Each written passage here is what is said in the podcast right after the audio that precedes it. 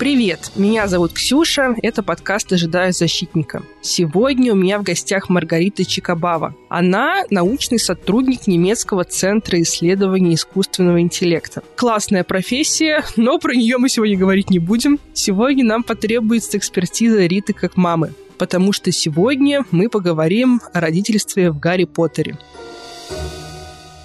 Рита, привет, спасибо, что пришла. Привет, спасибо, что пригласила. Давай перейдем к делу. В книге много сильных любящих матерей. Лили Поттер, Молли Уизли, Нарцисса Малфой. Ты как мать чувствуешь себя репрезентируемой в этой серии? Видишь себя в этих героинях? Конечно, мне бы хотелось быть такой матерью, как миссис Уизли, чтобы всегда создавать для детей уют э, и всегда ждать их друзей дома и принимать, и всегда находить время для всех своих детей. Но так как я мама работающая, то мне бы, наверное, интересно было бы прочитать про МакГонагал, если бы у нее были дети. То есть я бы себя видела скорее в такой репрезентации. И мне не кажется, что тема именно материнства достаточно хорошо раскрыта в серии там скорее упор делается на другое. Интересная мысль. Действительно, вот я этих женщин, которые перечислила, они все действительно в основном занимаются тем, что они матери. Это их основная задача. Работающие женщины типа профессор МакГонагал, они будто бы лишены личной жизни, как будто бы либо одно, либо другое, либо профессия, либо материнство. Я вспомнила единственное, что Тонкс, которая родила ребенка, мракоборцем она была. Собственно, она погибла, работая мракоборцем. Тоже такая немножко странная репрезентация, конечно. Ну и мы ничего не знаем о том этапе ее жизни, когда она была и мамой, и мракоборцем по сути. Насколько я знаю, там это выглядело так, что ребенок был просто отдан бабушке. Это, да, тоже тот путь, который для некоторых матерей доступен. Для меня, к сожалению, нет, потому что моя мама живет в России. Если взять вот эту историю, допустим, что Лили Поттер очень любила своего ребенка, отдала за него свою жизнь, ты чувствуешь вот эту вот силу, что вот твоя любовь, она может действительно защитить ребенка, даже если тебя, условно говоря, не будет рядом, что она может создать какую-то защиту вокруг него на протяжении всей его взрослой жизни? Просто любовь как что-то, что тебя обволакивает потом защитным заклинанием, и ты такой идешь по жизни, потому что тебя любили, нет. Но у материнской любви есть два аспекта. Первый аспект — это как мама, такое чувство, что тебе абсолютно все равно, что происходит вокруг тебя. Вот есть твой ребенок, есть ты, и ты должна его защитить. Неважно, что происходит. Это дает тебе силы, сидя в кафе, если твой ребенок плачет и хочет есть, не оглядываться по сторонам, не смотреть, как на тебя смотрят. Твой ребенок хочет есть, ты даешь ему грудь без разницы, что происходит. Это дает тебе силы, э, если кто-то говорит, что нет, вашему ребенку не положено гражданство, потому что у вас там какая-то ошибка в документах, сказать, что где сидит ваш начальник, пойти к этому начальнику, открыть дверь туда практически ногой, сказать вот так и так, вот мои документы, вот мой ребенок, у него есть немецкое гражданство, давай сейчас посмотрим, что пошло не так. И вот это вот материнская любовь, которая дает тебе силы для своего ребенка проломить стену лбом,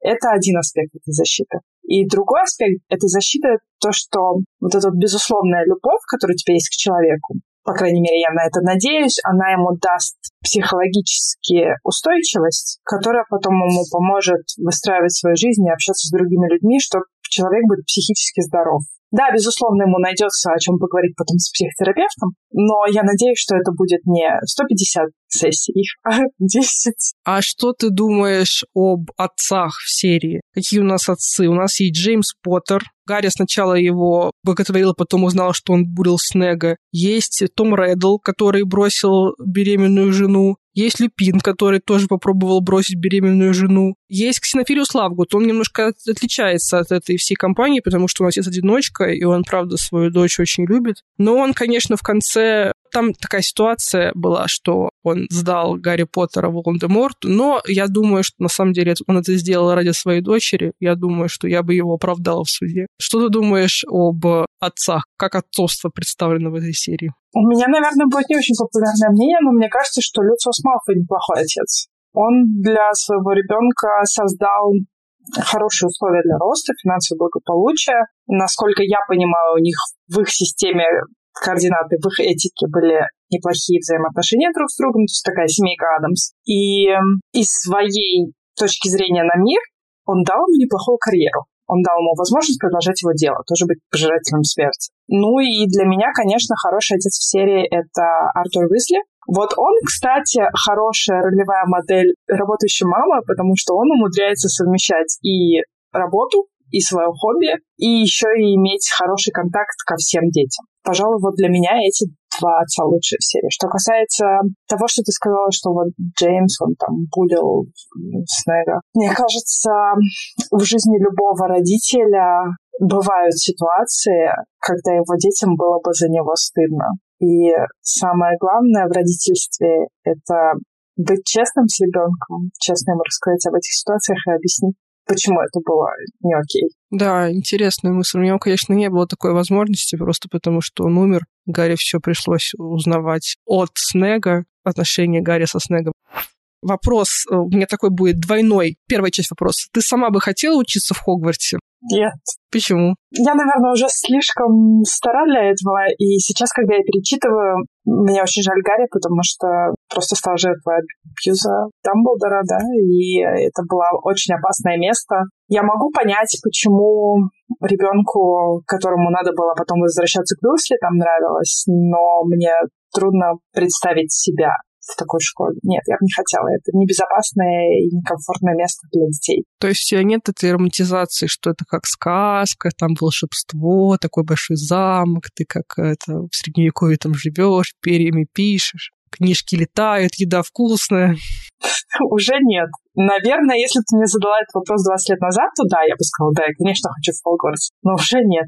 Своего ребенка ты бы отдала в Хогвартс? Ну, наверное, уже очевидно ответ, что нет. Я над этим вопросом думала, и с одной стороны, это опасное место. Школа-интернат для меня такой концепт, что нет, я своего ребенка в школе-интернате не представляю. Но с другой стороны, вот я представляю, что ко мне приходят и говорят, что ваш ребенок волшебник, и у нас есть возможность его научить с этим обращаться, и это расширяет его мир, э, кругозор, и он будет развиваться. И я же не могу сказать нет в такой ситуации. То есть я умру от страха, потому что там опасно, и я не хочу туда отпускать. Но ты же не можешь часть личности ребенка просто закрыть от него и сказать, что нет, сиди дома. Я бы очень не хотела, но отпустить пришлось. Это вообще интересный вопрос, да, вот если тогда представим ситуацию, что ты магл, и тебе говорят, что твой ребенок волшебник, и это даже не знаю, с чем сравнить. Получается, что ты узнаешь, что твой ребенок теперь отныне там его тело, душа, разум, они все будут в какой-то сфере, в которой ты вообще не, не разбираешься, ты не сможешь ему помочь, если там какие-то будут проблемы, ты не знаешь, какие там люди, какие там вообще опасности. И вот взять вот эту историю Гермиона, допустим, вот она из семи маглов, и вот по сути, как это описывается, вот будто бы девочка осиротела будто бы вообще отрезала ее от ее бывшей жизни. Как бы ты отреагировала, если бы твой ребенок оказался волшебником?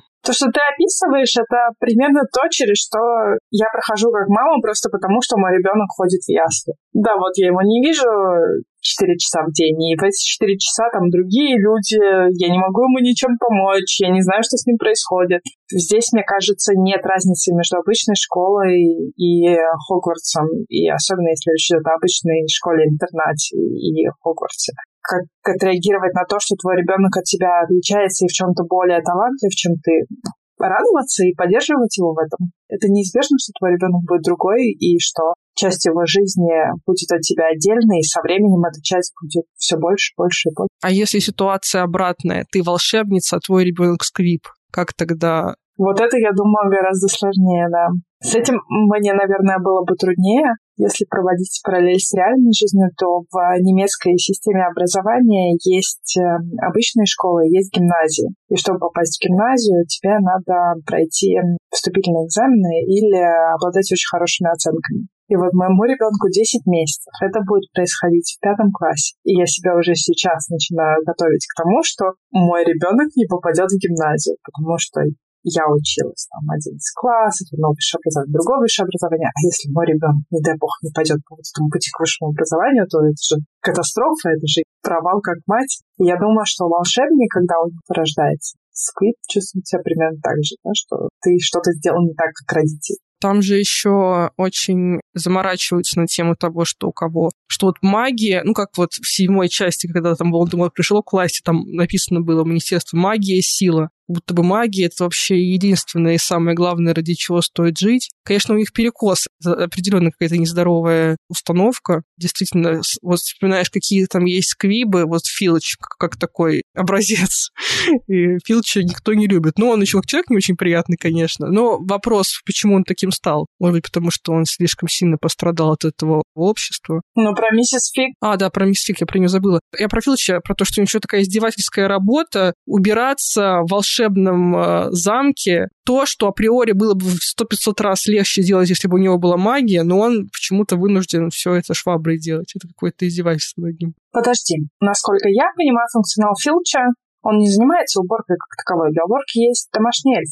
Я что-то вспоминаю какие-то моменты, когда кто-то наследил, и он орал на них, что вы следите. Помнишь, в школах всегда был завхоз и уборщица? Вот завхоз не убирался, убирались уборщицы. Мне кажется, что вот домашний эльф — это уборщица, а Филч — это вот такой типичный завхоз, который просто ходил на всех орал. Мне кажется, что он как раз вот реализовался в жизни. А что ты про миссис Фиг говорила? Что закономерно, да, что мы видим всего два персонажа Сквиба в серии, и оба из них представлены какими-то неполноценными. Я об этом никогда не думала.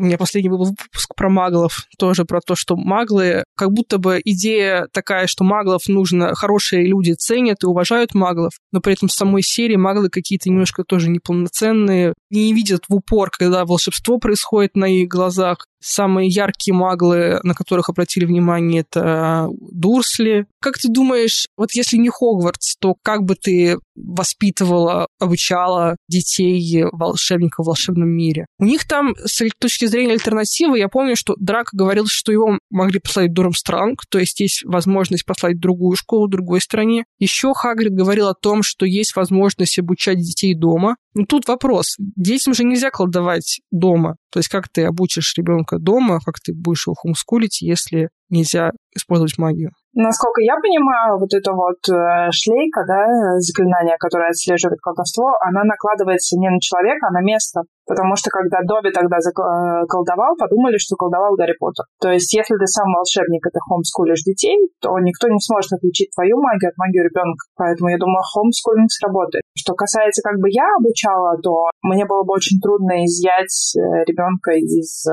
маговской системы образования и отдать его полностью волшебную систему образования, потому что, на мой взгляд, они очень уж сильно пренебрегают всем маговским, физика, химия, то есть какие-то такие базовые представления о жизни. Мне кажется, что это бы если бы волшебство существовало, то это бы явно не повредило, потому что если ты трансфигурируешь объект, то тебе, наверное, неплохо знать о каких-то его физических свойствах для этого. То есть я бы себе представляла, что днем у тебя обычная школа, а потом у тебя вместо кружков и развивашек магическое обучение. Там же есть хомскулинг не только в том, что касается магии, там же еще есть такое, что они только в 11 лет поезжают в школу, а до этого маги обычно не отдают своих детей в магловские школы. То есть они, получается, обучают их э, вот этим вот э, как раз своим знанием о мире, как писать, как читать, они обучают этому детей сами если обучают. Да, что ну, это интересно, что там происходит до этого времени. Ну, они же, когда приезжают, они же там уже как минимум пишут эссе на пергаментах, читают книги. Но, может быть, одна из причин, почему Гермиона такая умная, может быть, у нее было прям очень хорошее магловское обучение за эти там пять лет. В английских школах там, по-моему, первый класс в пять лет. Успела поучиться.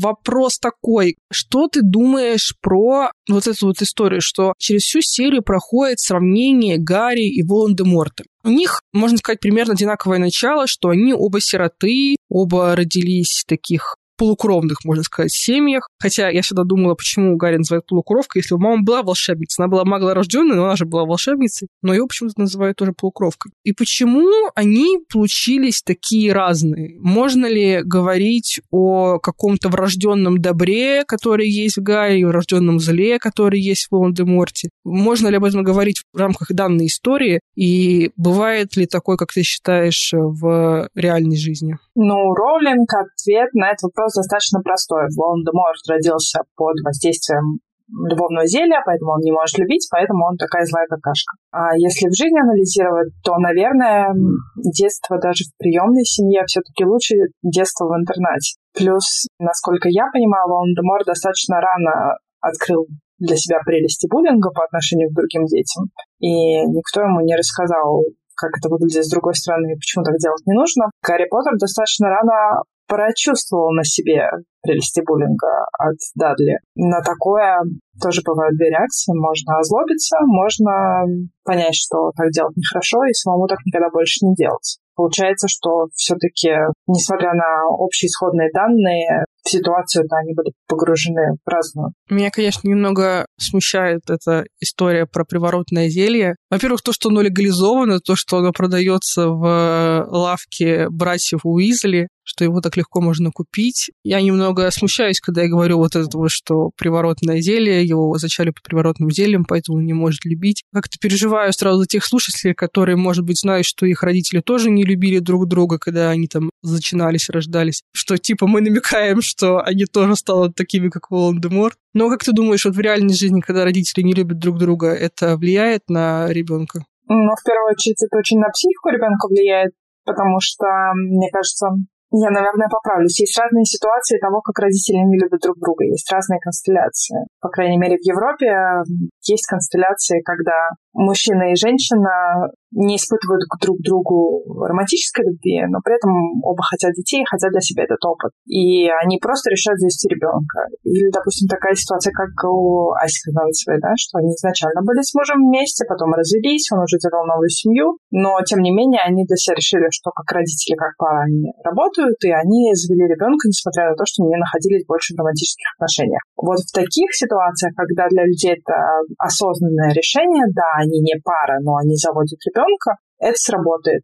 Вот ребенок будет знать, что у него двое родителей, они умеют э, общаться, они умеют конфликтовать друг с другом, они показывают ему разные модели поведения. Это одно. Другое, если люди начинали свои отношения как э, романтические, и со временем из-за ошибок в коммуникации стали врагами друг другу. Вот когда ребенок смотрит на маму и смотрит на папу, и они вроде как себя презентуют как единое целое, но при этом постоянно ругаются, не могут найти общий язык, не показывают ему, как коммуницировать с другими людьми. Вот в таких ситуациях, конечно, ребенок вырастет с психологическими проблемами вне зависимости от того, магл он или волшебник. Ты сказала про Гарри как жертву буллинга со стороны Дадли. А что ты думаешь про Снега? Вот это, наверное, как раз ты говоришь, что два варианта. Можно злобиться, а можно быть добрым, как Гарри. Наверное, Снег — это как раз результат того, как ты себя ведешь, когда ты озлобился. Что ты вообще думаешь про Снега? Я всем задаю этот вопрос, потому что, мне кажется, он один из самых э, сложных персонажей. Вот ты, после того, как все выяснилось про Снега, что на самом деле все это время был шпионом Дамблдора, ты из тех, кто сказал, да, он все-таки хороший человек? Или ты все-таки считаешь, что нельзя ему простить его бывшие прегрешения? Мне кажется, что он самый человек из всей серии, самый ярко выписанный характер э, со всеми противоречиями. И, честно говоря, я не могу сказать, что ему что-то можно было прощать. У нас э, в школах достаточно учителей, которые ведут себя точно так же, не имея такой сложной судьбы. То есть он вел себя как обычный ну, среднестатистический учитель из моей школы. То, что он на каком-то этапе своей жизни примкнул к пожирателям смерти, но, насколько я понимаю, это была заманчивая идеология. Волан-де-Мор был харизматичным лидером, он нашел единомышленников. Это естественно для человеческой натуры идти туда, где тебе лучше. Ему там было лучше, он туда пошел. Я не воспринимала его никогда как антигероя. У меня гораздо больше вопросов к Дамблдору, который позиционируется как э, абсолютное добро, а ведет себя старый хитрожопый манипулятор. Вот интересно, ты мне перед записью сказала, что у тебя ребенка зовут в честь дедушки, и вот Гарри Поттер назвал своего ребенка там Альбус Северус. Как ты вообще думаешь, это не очень большая ответственность, что ли? Нет ли такого, что ты накладываешь на ребенка ожидания, которые или там какие-то отношения, чувства, которые связывают с другим человеком? А ребенок же это как бы чистый лист, там новый совершенно человек. Я, наверное, вообще против того, чтобы называть детей в честь э, людей с большими судьбами, скажем так. Были же там и Ленин, и все, что хочешь. Потому что это действительно накладывает ответственность, слишком большую ответственность на хрупкие плечи. В честь дедушки это член семьи, и это дань уважения. Мне кажется, что внутрисемейное это тоже, наверное, странно, но, на мой взгляд, более оправданно а вот именно в честь каких-то вершителей судеб. Ну да, Гарри Поттер как раз говорит, Альбус Северус Поттер, тебя назвали в честь величайших людей, которых я знал. Читала «Проклятое дитя» или, может, смотрела? Читала, смотрела. Как вообще в двух словах, какое у тебя отношение? Ну, как шоу, это было просто потрясающе. Я советую всем посмотреть, потому что видеть такие спецэффекты на сцене и э, актеры хорошо... Ну, мы смотрели немецкую труппу, они хорошо играли, и это время пролетело просто незаметно. Как продолжение канона, ну, ну серьезно, ну зачем так издеваться над романами? Они так много страдали. Ну, я вот это, собственно, вспомнила как раз э, к тому, что, мне кажется, там очень неплохо показаны отношения Гарри с сыном. И вот как раз вот все те комплексы, которые должны были быть у сына такого отца, как Гарри Поттер, мне кажется, они вот авторы очень хорошо показали. И вот в частности вот это вот, что тебя назвали в честь величайших людей, а сам Альбус такой, и что-то мне школа не нравится, друзей у меня нет, что-то там я не могу быть таким, как ты, папа. Вот это было прямо relatable. А ты как думаешь, каким отцом бы стал Гарри Поттер? Если бы Гарри Поттер завел детей с кем угодно, кроме Уизли, то, наверное, он бы стал именно таким отцом, как в проклятом дитя. Но брак и воспитание детей — это вечная попытка две семейных системы свести в одну новую. И если оба человека рациональны, и если они оба способны к анализу, то они оба понимают, что в одной системе было хорошо, что в другой системе было хорошо, и пытаются свести в своей системе я думаю, что Гарри просто перенял бы систему Джинни, и такой печали бы не было. Ты считаешь, что семья Уизли — это прям идеал? Или что-то тебя все таки не все так идеально? У меня к ним два вопроса. Первое, почему так мало денег? И второе, как так вышло, что Перси из этой системы, ну, собственно, ответ на этот вопрос — это почему так мало денег, но тем не менее, как так вышло, что Перси пытался вырваться из этой системы? Что пошло не так с Перси? Ну, может быть, э, все остальные братья были какие-то слишком уж крутые. Они какие-то очень, может быть, слишком какая-то хорошая семья. Вот папа такой расслабленный, мама такая заботливая, там два брата близнецы, они все время прикалываются, один с драконами, там э, другой еще что-то. А есть же такие люди, которым как раз вот э, не нужно как бы веселье, условно говоря. Ну, я просто говорю это по опыту своего брата, который сейчас я серьезный человек, мне ваши хихоньки-хахоньки не нужны, я буду читать философию, Илиаду, изучать древнегреческий, а то, что там, если кто-то из семьи начинает прикалываться, нет, не прикалывайтесь, не танцуйте, не пойте, Просто есть такие люди, действительно. И, может быть, э, Перси в какой-то момент почувствовал, что его ценности и ценности его семьи не совпадают, и решил выйти из этой семьи. Ну, думаю, да, примерно это и произошло, что вот, вот такой ребенок не нашел понимания от семьи. Такое, наверное, случается.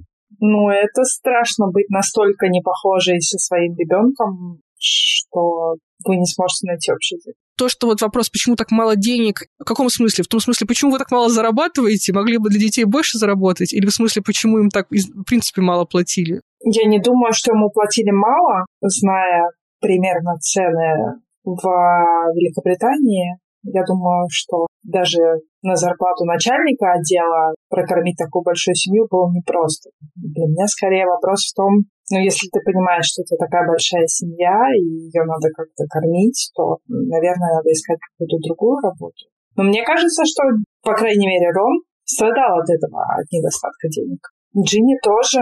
Но мистер Уизли шел за своей мечтой. Он хотел работать с магловскими штуками. Это, наверное, хороший тоже вопрос, когда ты родитель, и тебе там выбирать между хорошо плачиваемой работой и работой, где ты самореализовываешься, но мало получаешь. Какой выбор ты бы сделал? Ну, допустим, мистер Уизли сделал все, что мог, а миссис Уизли? Вот у меня как раз был вопрос про миссис Уизли. То есть ты считаешь, что ей бы нужно было работать, да? Ну, может быть, не работать, может быть, открыть собственный бизнес. Она прекрасно вязала.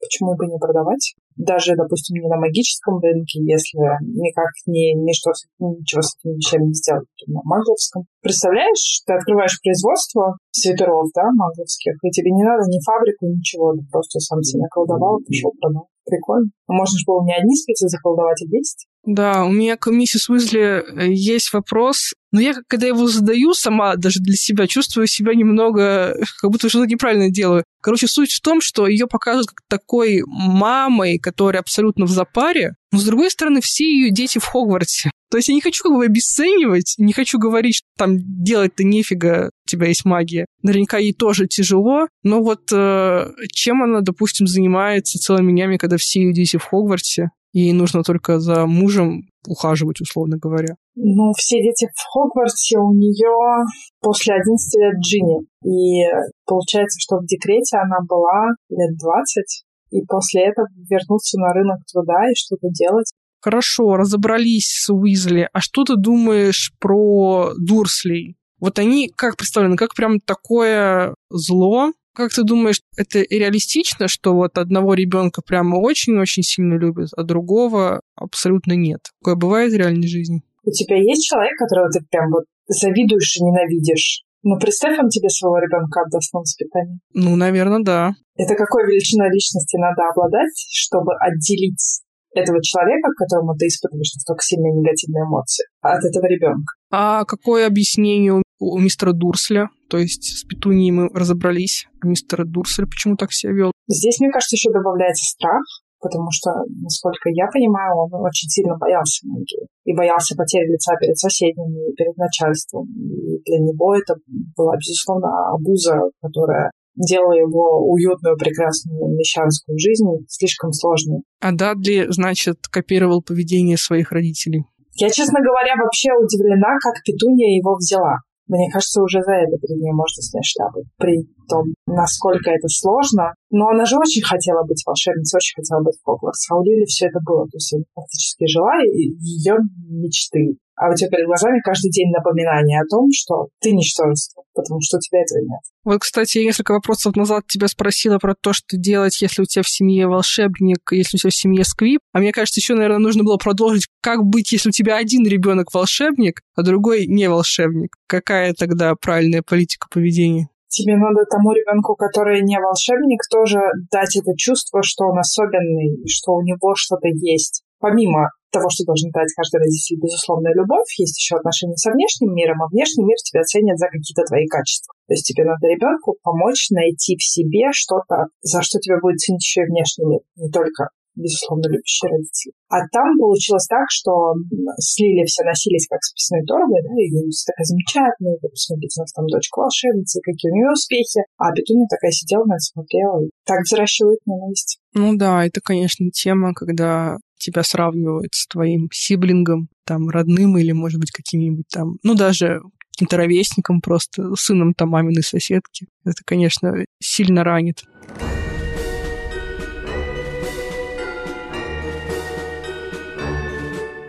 Я хотела спросить вообще про Драка. Мне почему-то еще Драка интересен как такой пример типа негативного персонажа, которого, ну вот интересно его с точки зрения его детства посмотреть. Вот он живет в семье нацистов, будем называть вещи своими именами, преступников, ты говорила, что тебе нравится, как у них выстроены отношения с отцом. Я, честно говоря, что-то вот я не очень помню, как это в книге показывалось, но я помню хорошо очень, как в фильме это показывалось. Может быть, они добавили какую-то тему, которой не было в книге, но я помню, что там папа такой был, что из разряда он пришел на Квидич, сын там не получил, что-то он упал, и отец такой, такое выражение лица соскочилось, такой позор. Вот. И я из этого сделала вывод, что какой-то папа там хочет, чтобы он каких-то вершин достигал. И вот растет такой драка, растет э, с чувством своего превосходства, что он чистокровный волшебник, там его семья принадлежит к одним из последних вообще чистокровных семей. И чего-то все равно ему не хватает. Все равно он почему-то прицепляется к Гарри Поттеру. Не знаю, назвать ли то, как он к нему относился буллингом, потому что в моем представлении буллинг — это когда один в позиции жертвы, а другой как будто бы нападает на него, как будто бы его поглощает. Но Гарри как-то особенно не, не хотел быть в позиции жертвы. Он ему хороший отпор все время давал. Ну, короче, все время вот он цепляется к Гарри, и первые пять книг — это исключительно, если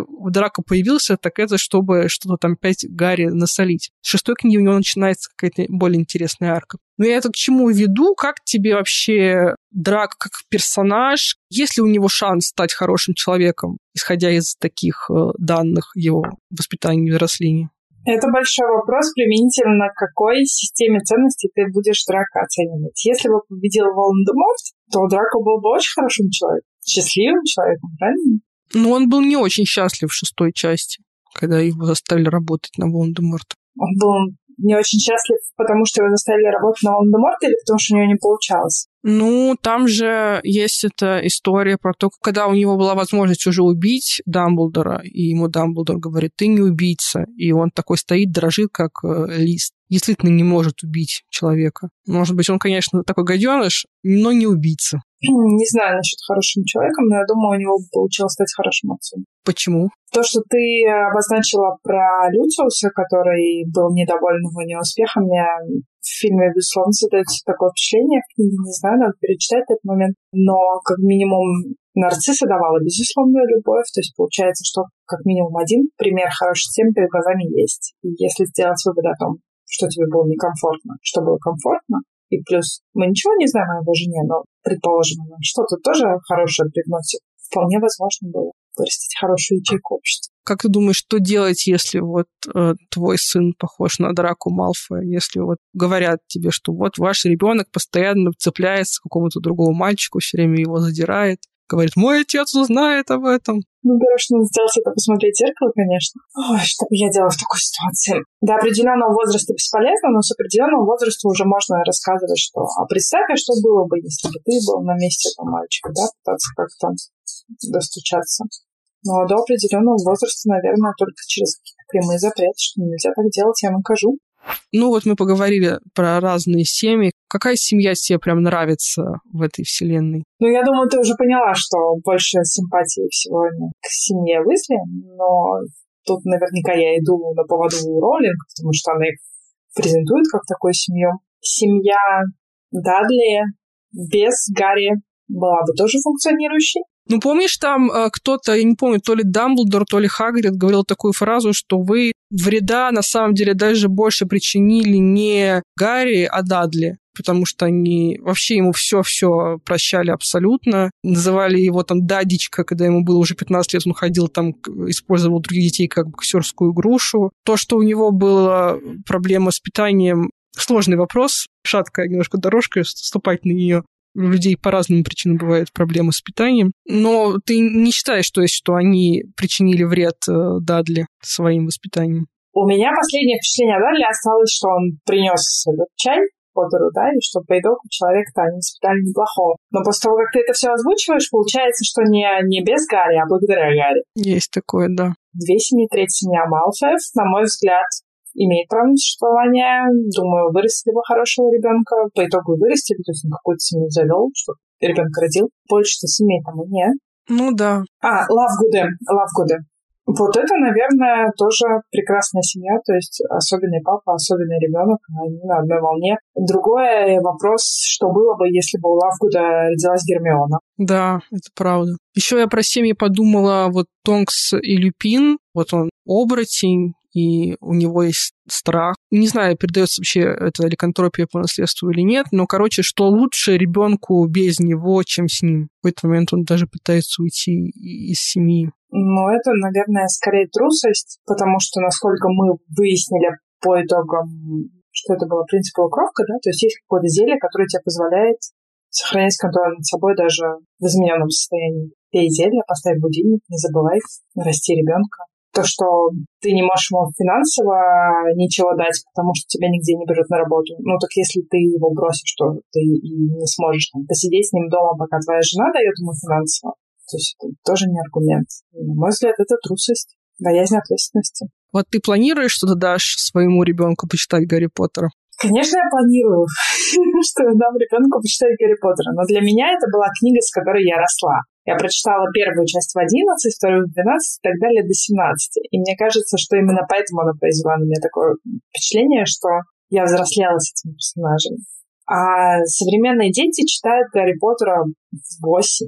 Сразу все семь частей и сразу все фильмы. Да, и мне кажется, это очень рано и непонятно, и воспринимается как сказка, и такого впечатления как вот для меня жизнеобразующего, для моего ребенка это будет просто проходная книжка, которую надо прочитать в 8 лет. И я этого очень боюсь. Я сразу вспоминаю вот эти вот тиктоки. Помнишь, такой был тренд, э, там вот эта вот цитата из «Дьявол носит Прада». Что, если я не хочу жить такой жизнью? Там «Don't be ridiculous, Andrea». Все хотят этого. И что вот этот звук снимали вот как раз под романскую семью, там, где родители такие, все повернуты на Гарри Поттера. Ребенок такой, ну что, если я не хочу любить Гарри Поттера? Не неси пурги, все хотят любить Гарри Поттера. Я так иногда думаю, что есть такая угроза. Я слушаю своих родителей, когда они мне говорят, посмотри этот советский фильм. Я советский фильм вообще не люблю смотреть. Я не сомневаюсь, что для них это была какая-то образующая штука, но у меня другие образующие штуки. А какой бы ты, вот, условно говоря, вот если бы ты так сознательно читала им эти книги, ну, вот так вот с образовательной точки зрения, вот дети прочитали, какой урок вы вынесли, какая основная мысль этой книги, почему вот эти книги нужно читать детям, что они из этого выносят? Не знаю, почему нужно другим людям, я могу рассказать, что я из этого вынесла. По золотому трио я, наверное, для себя вынесла мысль, что больше всего можно достичь, работая в команде. И самое главное, чтобы в этой команде каждый осознавал свои сильные и слабые стороны, чтобы вы именно на сильных сторонах друг друга концентрировались и прощали друг другу слабости. И, конечно, Гермиона Грейнджер и Луна Лавгуд это были две такие ролевые модели, что для девочки, оказывается, не стыдно и не стрёмно, а даже можно быть босси и weird. И это для меня было прям откровением. Может быть, знаешь какие-нибудь книги ну, понятно, что нич- ничто не похоже на Гарри Поттера. Ну, вот условно, какая-нибудь история, вот, которая бы была похожа, что вот и дети могут прочитать, и взрослые могут прочитать, и все могут найти себя, сделать какие-то выводы. Ты находила такие книги? Ну, наверное, из таких вот классических это «Хоббит», то есть его могут читать и взрослые, и дети, достаточно философский. И, наверное, почти все сказки. Ну, понятно, не вот эти вот э, версии, когда там сестрам Золушки птички выклевали глаза, а адаптированные. Дети это воспринимают как обычные истории, а для взрослых есть о чем подумать. Хорошо, спасибо большое. А, мы заканчиваем наш выпуск. Спасибо большое, Маргарита. Очень был интересный разговор. Всем вам, кто слушает, спасибо большое, что дослушали до конца. Пожалуйста, оставляйте свои лайки, рассказывайте про мой подкаст своим друзьям. Мне это очень поможет. До встречи на следующей неделе.